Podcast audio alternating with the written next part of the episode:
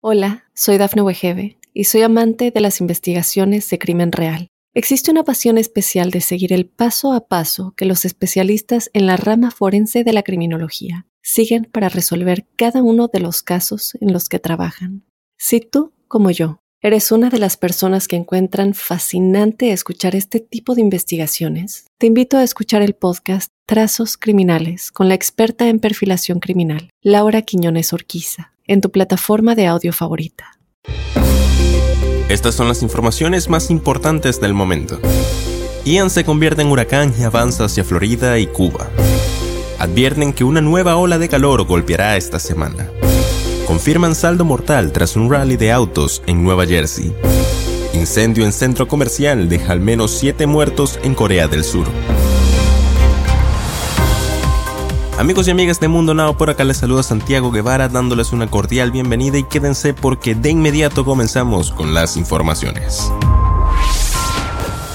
Los meteorólogos indicaron que la tormenta tropical Ian ya se ha convertido en un huracán mucho antes de lo esperado mientras se acerca a Cuba en una trayectoria que se espera la llevará a Florida en los próximos días. Los meteorólogos esperaban que Ian ganara fuerza con rapidez y se convirtiera en un fuerte huracán a partir del lunes por la noche. Las autoridades cubanas suspendieron las clases en la provincia del Pinar del Río y dijeron que comenzarían las evacuaciones el lunes 26 de septiembre, ya que se pronostica que Ian se fortalecerá antes de llegar a la parte occidental de la isla, en camino a Florida, de acuerdo con The Associated Press.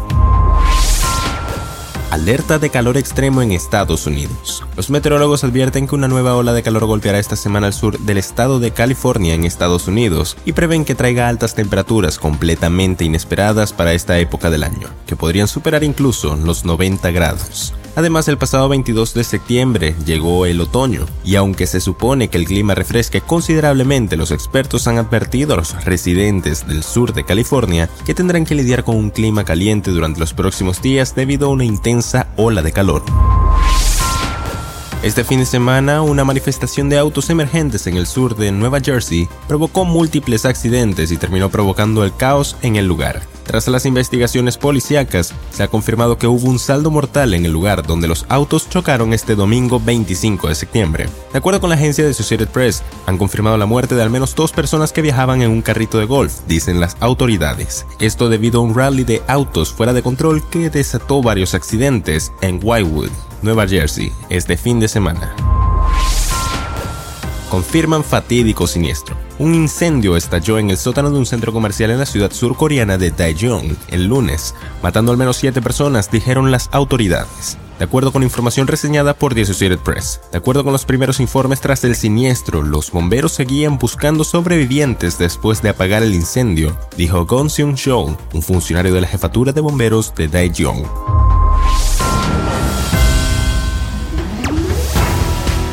Y bien amigos, hasta acá llegamos con las informaciones del día de hoy. Les ha informado Santiago Guevara recordándoles que en Mundo Now estamos a tan solo un clic de la información.